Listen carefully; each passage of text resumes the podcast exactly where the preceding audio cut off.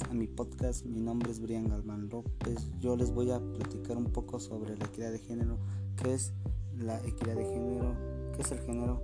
Género es una traducción del vocablo inglés gender, parte de las supuestas diferencias biológicas entre los sexos, así que así como las desigualdades entre roles que se asignan a hombres y mujeres en función del contexto histórico, político, cultural y religioso de las diferentes sociedades que viven esos hombres y mujeres.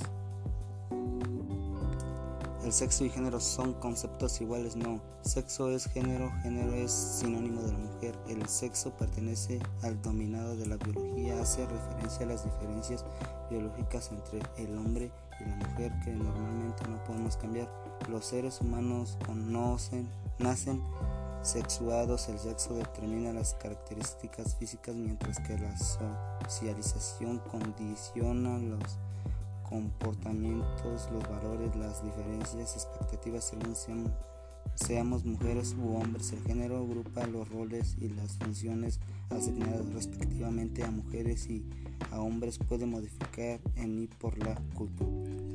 La igualdad de género implica que hombres y mujeres deben recibir los mismos derechos, beneficios, igualdad de oportunidades, mismas sentencias y ser tratados con el mismo respeto en todos los aspectos de la vida cotidiana, trabajo, salud, educación, el principio de la igualdad y no discriminan por razón del de sexos. Esa es una obligación de derecho internacional general que vincula a todas las naciones y dado su carácter promocional primordial se establece siempre como un principio que debe inspirar al respeto a los derechos fundamentales.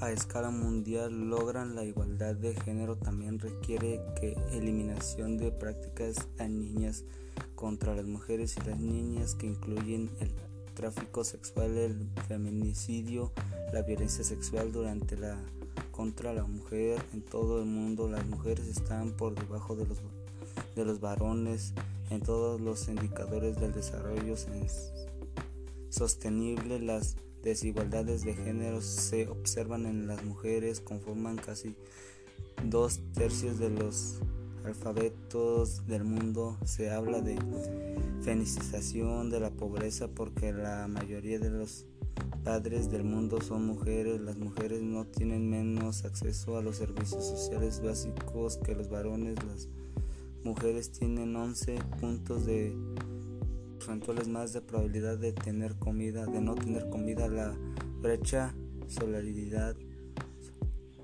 nuestra que las mujeres ganan menos dinero que los varones por el mismo trabajo y aún las que están más educadas que ellos consiguen trabajos de menor jerarquía. Existen 39 naciones en las que los hijos varones tienen derecho de la herencia que las hijas mujeres no. El solo el 2% de la tierra del planeta pertenecen a las mujeres, mientras el 98% son varones, aunque las mujeres son las responsables de recolectar el agua en el 80% de las casas sin agua corriente en 30 países, continúa, continúa realizando la mutilación genital femenina y hay por lo menos 200 millones de mujeres operadoras Dos tercios de la víctima de trata de personas son mujeres. Las mujeres representan la gran mayoría de, los, de las víctimas destacadas que fueron, objeto, que fueron objeto de trata con fines de explotación sexual.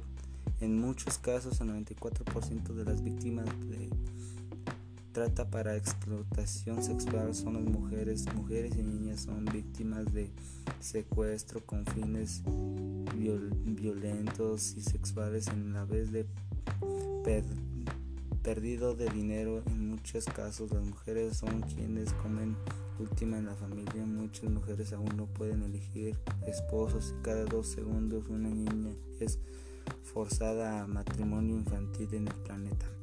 En muchos países todavía existen códigos legales que obligan a la mujer a establecer a su esposo en líneas generales. El hecho de nacer mujer supone grave peligro en cualquier lugar del mundo debido a la violencia machista Y esto es todo, gracias por su atención.